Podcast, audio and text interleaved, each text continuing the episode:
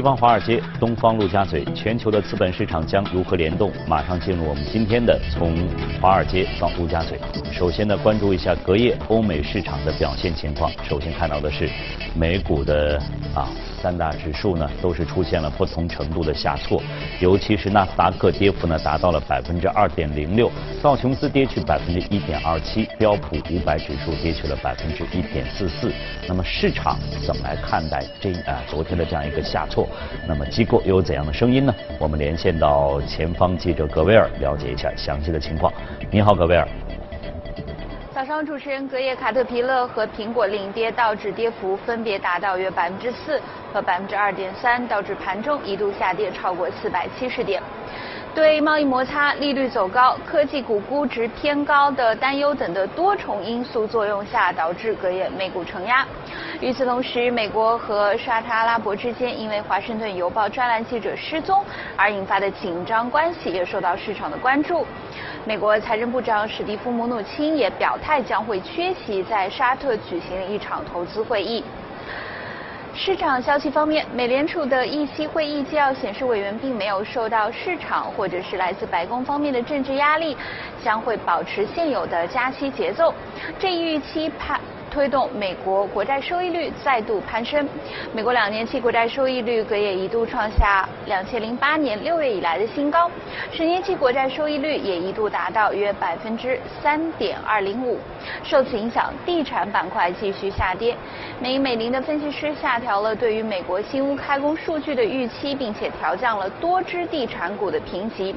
本周稍早之前呢，瑞信的分析师也做出了相同的判断，同时。受此拖累的还有看到家居零售板块，像是家得宝，隔夜股价也是承压走低约百分之二点五。主持人，好，谢谢各位的介绍。同样呢，再看一下欧洲的三大指数呢，也是出现了不同程度的下挫，而其中呢，德国 DAX 指数呢，跌幅达到了百分之一点零七，法国 CAC 四零是跌去百分之零点五五，英国富时呢是跌了百分之零点三九。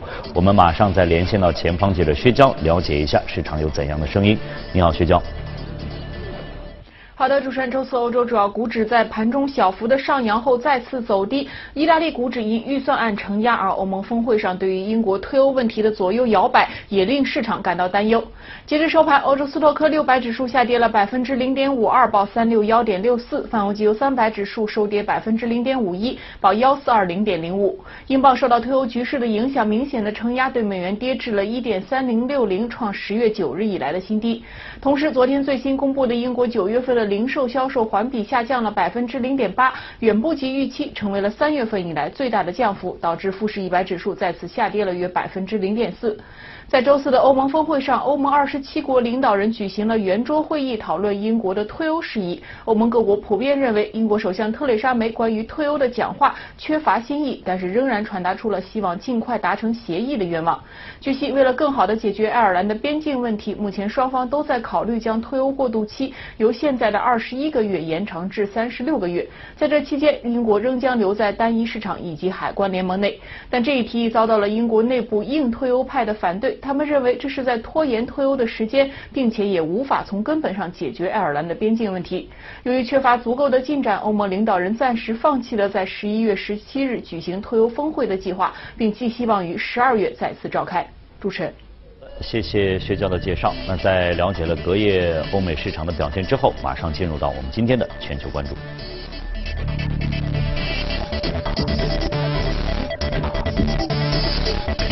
来到我们演播室的是朱昂，早上好，朱昂。早上好。哎，今天呢，朱昂要给我们带来一个案例，可能这个案例，嗯，当中涉及到的这个主角，可能对很多人并不熟悉啊，但是我想可能会给大家带来很多的一些启示吧。嗯。就是可能要总结，其实我在看完之后，我也在想，呃，比如说我们说这个电商对实体店，甚至我们做媒体的，新媒体对传统媒体的冲击等等等等。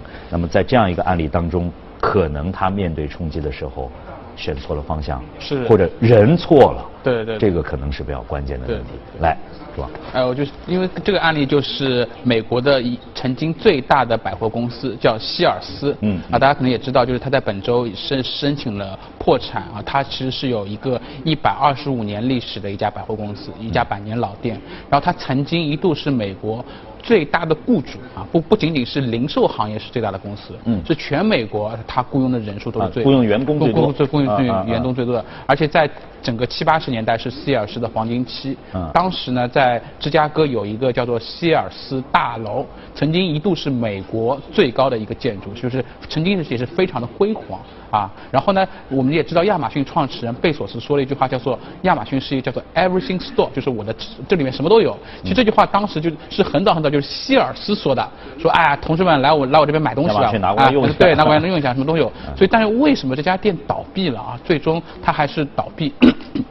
我们认为有几个原因，一个就是前面主持人说的啊，它可能会有些时代的背景，比如说电商的一个崛起啊，新的科技崛起，移动互联网的崛起，它对于这种传统的零售企业是有很大的杀伤力的。我们看到像希尔斯啊，像梅西百货，甚至像以前的百思买什么都不行了。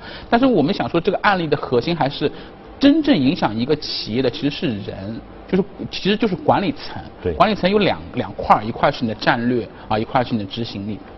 那希尔斯呢？其实它的倒闭就是因为它的管理层做出了一种错误的战战略方式。嗯嗯。那为什么会这么说呢？因为它的管理层啊，其实是一家对冲基金的基金的一个创始人，叫埃迪兰伯特。啊，他在二零零五年的时候，他其实当时他的对冲基金就就全仓买了希尔斯，啊，成为他他的一个大最大的股东大股东。然后呢，后来在二零一三年成为了呃这个公司的 CEO 了。啊，但是我们做价值投资的时候非常有意思，我们经常会会去算说，哎，这个公司估值很低。啊，有，比如说，甚至有些公司低到有清算清，就算把今天把它清算掉以后，它都值都不止这点钱。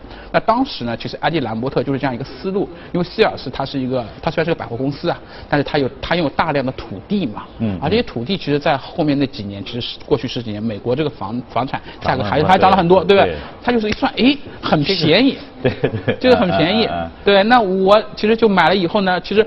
土地价格就已经超过这个公司价值了，等于百货公司是白送的。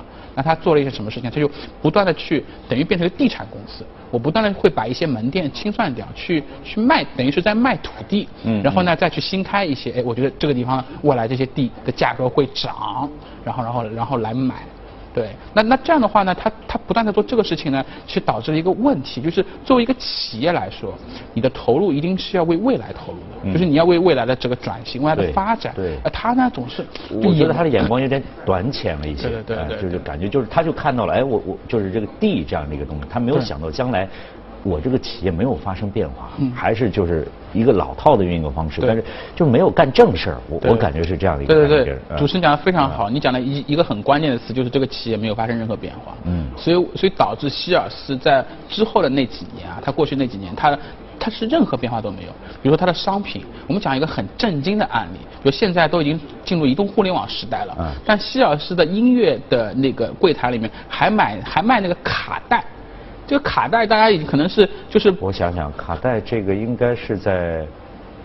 九九九九九十年代，九十年代初，但是已经有那个随身听了，已经有已经有那个。对对对对对，就就是它就是还要再早，就是商品非常老化。这个是在它就是它倒闭之前还有这样。还有这样东西，哎，觉得非常震惊。那有点像古董店，有点像古董店，对对对，就是因为它有大量的这种商品很陈旧，嗯，然后呢，这个库存又清不掉，清不掉的库存，它就就放在。但是它它这个它是一五年一三年左右开始，然后按理说应该有点时间可以给它进行调。对，一个在适应调整，对，他就一直没有没有调整过来，他就一直没有调整过来，因为他一直觉得，他一直还是基于他的这种华尔街的思维，啊，所以希尔斯倒闭其实一个很大的原因就是跟他的这个这个管理层有关，他不是一个从零售行业出身的人，他对于行业的认知是不强的，对，那他就他他就就是那种啊华尔街的这种思维，华尔街思维就是，哎，第一我要增加收入嘛，我从我从我从一个财报的角度来看，所以我就想不断的投资土地，然后卖掉土地，啊，短期的这可能这个资本回报。率，它是从资本回报的角角度，嗯，另外一块就是它要削减成本，削减成本的话呢，其实它就把什么广告费啊这些东西都都砍掉了，嗯导致是什么什么结果？导致后面的人就不知道希尔斯这个公司了啊，这样一个百货公公司，所以希尔斯呢只有呃老一代的爷爷辈，你看或者爸爸辈知道，但年轻人是就不知道，因为他已经不再做广告啊，包括包括市场品牌推广的这样一个投入。但是他的店应该还在。店应该还在，但但是有个问题，就像你刚才说的，它的商品你吸引不了我。对，商品吸引不了。所以大家也不去。那么这样的话是一个恶性的循环的，对，是一个恶性恶性的循环到这样一个程度的话，对，甚至在两千两千零六零七年的时候呢，希尔曾经有个机会收收购，其实前面那个纽约主持人也在讲，就是美国最大的建材公司叫嘉德堡，它叫 Home Depot，它是美国最大的，因为美国人其实家里装修都是自己弄嘛，然后这家公司现在也还是非常非常大，当时是有机会去收购它。收购它，因为导如如果收购它的话呢，会把希尔斯整个产品线又更加丰富。嗯。但是但是当时安迪兰博特就没有去做这件事情，他觉得收购了它的价值，还不如我去卖土地。啊，对对对，我去卖土地。对。嗯嗯嗯，那确实是错过了一些机会。其实我看完之后，我也在想一件事情，就是我们实际上。呃，包括我们上海在内，其实也在说，我们也有好多的百年的老品牌。对。它怎么适应现在的这样一个时代的发展？它怎么保留它的这个特色的同时，能更好的吸引更多的年轻人，愿意去关注它或者使用它等等等等。这个可能应该是一个一个很普遍的一个问题吧，在整个的包括就是零 零售这方面或商业百货这方面。是对，是一个非常普遍的问题。这个问题的最终的核心还是我们一直说企业的基因。就是这种企业，它的基因就是一个传统零售的基因。那会那这样的话，导那基什么组成基因呢？就企业里面的各个各个条业务线，各条业务线之间的或它它的获得的权利或或者利益。那传统业务呢，不管怎么说，你还是就是你还是会带来比嗯短期的一个收入。那新的业务呢，它是需要投入的。它可能是看不到一些短期的收入，所以在一个传统企业当中的话，这种传统就是传统的部门，它传统业务的部门，它相对还是比较强势的。嗯。啊，那新业务呢，它其实是这样，它需要资源投，但是它得不到资源投入。就像希尔斯是一个非常好的案例，就它内部其实啊，这个人斗争也很厉害，然后部门争争夺资源也很厉害。嗯。那管理层考核就是，哎，我就是按照收入和成本来考核。那传统那传统的呢，还是能够有一些收入的。那新的业务，比如说他要他想他也想投电商，但这个需要大量的钱，钱就很砸进去的，要砸进去，而且可能两三年看不到水花。对对对。那这这种部门，他他。他没办法获得长期的一个企一个领导人领领导层的这样一个支持，所以就是你会发现，当一个传统企业它要做转型的时候，它会非常难。所以我们看到大量的传统企业做转型最后失败，比如说像诺基亚，诺基亚当年也想做智能手机，但是它传统手机那时候那的还卖的还可以，对吧？他搞了一款智能手机，不舍得把这个把这个给扔掉，对，把这个给扔掉，所以最后都导致诺诺基亚的不行。就是所有的公司的这种最终它的轰然倒塌，这种庞然大物轰然倒塌，它都是因为整个组织架构它的。基因啊的问题，嗯，确实是刚才我我刚整个了解完这个这个情况之后，我讲人真的是是很重要，这个尤其经营就是管理者他的这个理念真的是很重要很重要。如果他的这个想法有悖于时代前进的这样一个一个方向的话，极有可能会把你引到一条。整个是歪的这样一个路，错误的一条一条路上去，那么带来就像你说的，整个一个传统企业百年老店那个轰然倒塌。但是马上你会想到，比如说我们想到现在的电商，想到阿里等等等，其实可能也应该是有天时地利人和各方面的因素是在里面。对对。比如现在我们进入一个电子时代，他抓住了，那么整个这个整个各方面给他支持，他的思想思维也是符合现在这个方向的，对，这个是非常关键的。但是反过来说，这些老的企业可能就是没有抓住这些很好的去去转变的这样一个一个机会在这里面，这个是非常关键的一个一个问题。希尔斯应该也也也是处在这样一个天，整个是应该说很多百货企业都面临这样一个都面临都面临一个问题，但是他惨。可能更惨一些，表现的更惨一些。对，因为他的管管理层就像这样非常好，就是天时地利人和很重要。最重要当然是天时，天时对他不利啊，但但但。但是我我可以有有有其他方面，我可以去弥补呀。我可以去弥补，对对对。但是他毕竟他是没有没有弥补上这样的东西。那么说过反过来说的话，一个金融的人士去进入这样一个百货行业或零售百，而且没有此前的这样一个经验，对，他用他金融的这样一些思路来管理我的这样一个实体，对，这个恐怕也是一个错误的。这是一个最大的错误。对，是，所以这个又提出来人用人的又是一个关键。对，所以我们想说，就就就是通过这个案例，也跟大家说，比如说做投资啊，或者看一个公或者炒股票吧，或者做投资，其实核心当然大家会看到的就是价值投资会看这个企业的业绩啊，各方面的数据，但其实这些东西都是结果，它是它的它反映是这个人，就管理层的这个人。我我长期会看的话，就是就当这个这个管理层他有他有他有正确的战略。和和和非常好的执行的话，嗯，它最终会体现在报表里面。而而而而而这个希尔斯这个案例告恰恰告诉我们，华尔街的思路是看短期报表，我就是说，哎，我要把比如说中国把这个公司的估值做到比如说一百亿，那我要假设我十倍的估值，我要有十亿的利润，那我怎么实实现十亿的利润？它是只是一个数字游戏，但其实这并这是一个非常短视的一种行为。真正就是我们看一家公司也好，就就像现在啊，正好正好这个话接着话题，因为现在 A 股在比较低的位置，对吧？有大量其实有大量优质的公司啊，我其实我们其实看到有其实有大量优秀的管理层，对对对，他他还是在坚持在做一些正确的事情。嗯嗯。其其实这些这些东西，它是最终会反映到一个企业的一个利。嗯，其实我也刚才在想，很多现在比如说一些投资者，他去买基金，很多人也是希希望想去关注嘛，在这个基金背后，他的团队。这个团队的组成是什么样的？比如谁是主要的？然后下面可能这个也是非常关键的一点。你不要看他近期的这个收益或者短期的这样一个收益在哪里，你看他团队整整个的团队的稳定性也好，团队的风格也好，和你的这个想法是否能契合？这个可能也是非常非常关键的。对，啊，那么这个也朱昂想带给我们的就是说，呃，虽然是一个简简单单一个案例，可能这个案例呃之所以引起大家的比较大的关注，是因为它的这样的传统的企业历史比较悠久一点，那么可能它的这样的出现呢，也有比较大的一个。代表性，嗯，但是可能类似的案件会有，以后会有很多，甚至现在有很多，但是我们从中可以挖掘出很多的东西，大家去了解一下。呃，不知道最后这个整个的公司会会处在一个什什么样的状况？现现在就是现在就申请破产啊，然后申请破产以后呢，就是那个 CEO 就已经下台了，然后然后呢会有。第三方的机构进来进行一个整个的一个清算的清算，嗯嗯嗯，对，因为正好我挺可惜的，其实其实想想确实是是挺可惜的这样一个情况。呃，就像你刚才提到了，我们也有很多的这些老的百货店，实际上包括 呃很多啊，我们其实节目当中也说到，就是你怎么去转，怎么去适应这个是是非常非常关键的。对，回到最终还是一个人，对很关键的因素。好了，那么这个案例呢，我们先了解到这儿，我们先来看一下今天的热股。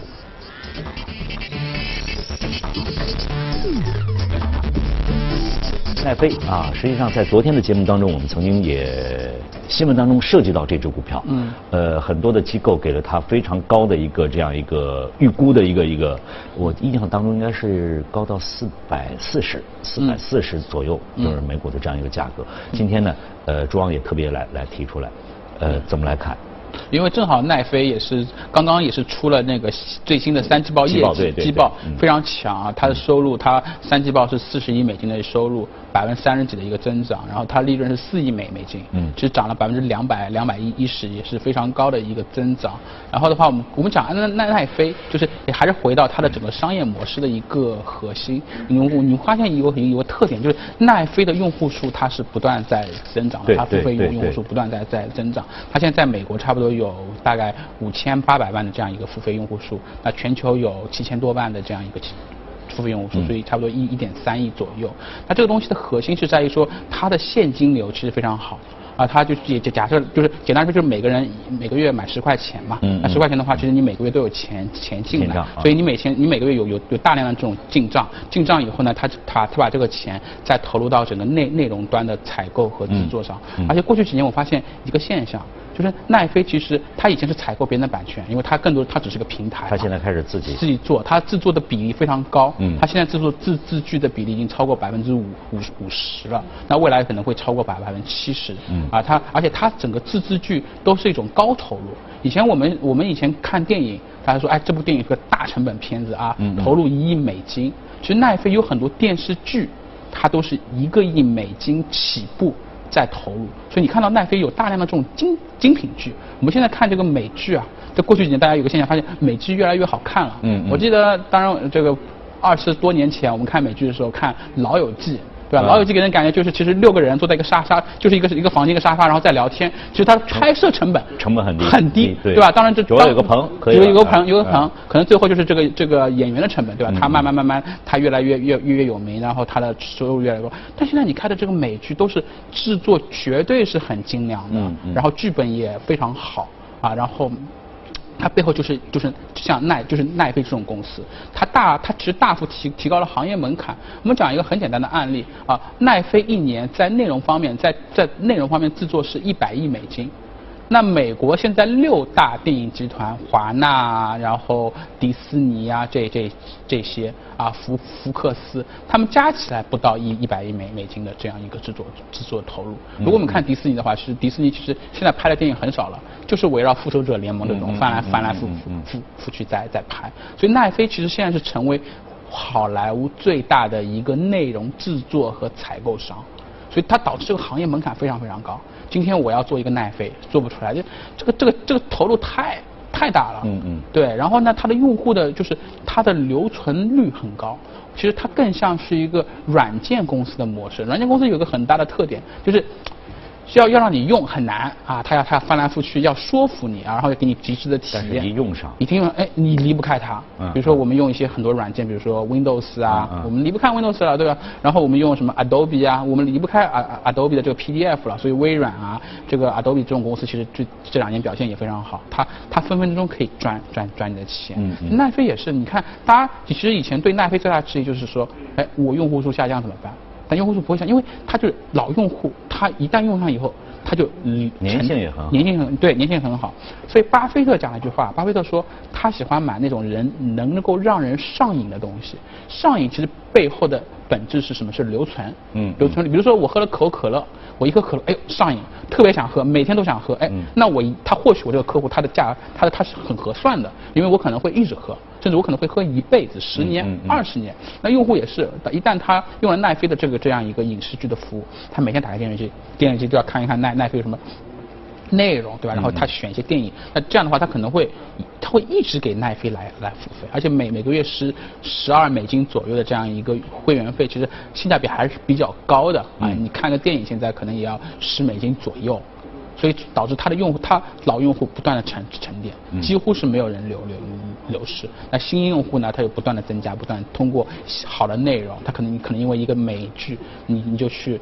购买了奈飞，但是你购买奈飞以后，你会发现，哎，它的其他的内容也非常非常好。嗯。所以这个导致这个公司护城河极高，而且而且很多人看奈飞还经常会有还有个误解，就是奈飞呢它的利润波动很很大。嗯。它有时候一一一一年赚赚两三个亿、四五个亿，有些有时候一年只赚一个亿。当时我们也看到一个数字也很震惊啊，奈奈飞现在其实比二零一一年的时候股价涨了差不多有十二三倍。但是，但是，二零一一年的时候，它的利润，当年的利润差不多也是在两个亿美金左右。现在一年差不多也就在五六亿美金，就利润涨幅其实没有那么大，嗯，对吧？就那那很多人说，那可能是靠估值的上涨。但是我们想讲的一点就是，奈飞这种公司，包括亚马逊也是，它的自有现金流很好。你不能看光看它的利润多少，就它的现金流，其实它的自由现金流是很强的。自由现金很强意味着什么呢？意味着有一天我一旦我减少我的投入的话。我的利润就会非常非常高，所以对对对对对对，所以也就是说什么意思？就是比如现在奈奈飞投入一百亿美金的内容，它已经是这个行业最做就是护城河最高的一家公司。那如果有一天奈飞的收入达到了两百亿美金这样一个规模，它可能还是一百亿美金的投入，因为你对这样的话，你可能就是一百亿美金，这个利润率就高到就非常高，高到高到惊人的，高到高到惊人，高到惊人。对，嗯所以奈奈飞现在一千五百亿美金的市值。啊，大家觉得虽然觉得很很贵了，而且股价也在涨，今年也涨了百分之五十以上了，但是它最后隐含了这样一个整个它的壁垒也好，它的估值也好，其实可能是很低的，可能它现在一个一个月四要一个季度四十亿美金的这样一个呃利润，对吧？那那收入，那它未来如果两百亿美金，但它投投入可以是不变的。呃，那他投入，我也在想，如果他投入要变呢？比如说，呃，实际上我们在昨天我在看到消息的时候呢，也看到了有其他的一些，比如我们提到的一些老牌的这些呃机构，他们也在进入到。这些视频的制作，就这个当中的一个，也许对他们来讲，将来也是也是要要去覆盖的这样一个一个领域在里面。嗯，你对奈飞来讲，我我现在是一百亿。嗯，那么将来会不会我要投入更多，来以便能制作出更好的一些产品，吸引更多的人？我必须要靠客户的这样一个新的客户的不断的涌入，还有老的客户的这些沉淀沉积在这儿。嗯，会不会有这样的一个情况？我觉得它一定会有一个阀值，就是说我们也看到很多人想进入这个行业。嗯，但是奈飞现在就是他每年就是现在就一百亿美金。这样投入其实是一个很高的门，就是说像你这是护城河是很高的，很高的，它不是那种一亿美金的投入，那我也可以弄弄融融点钱拍个电影，这这样，所以它就现现在真正可以跟奈飞竞争的就是亚马逊。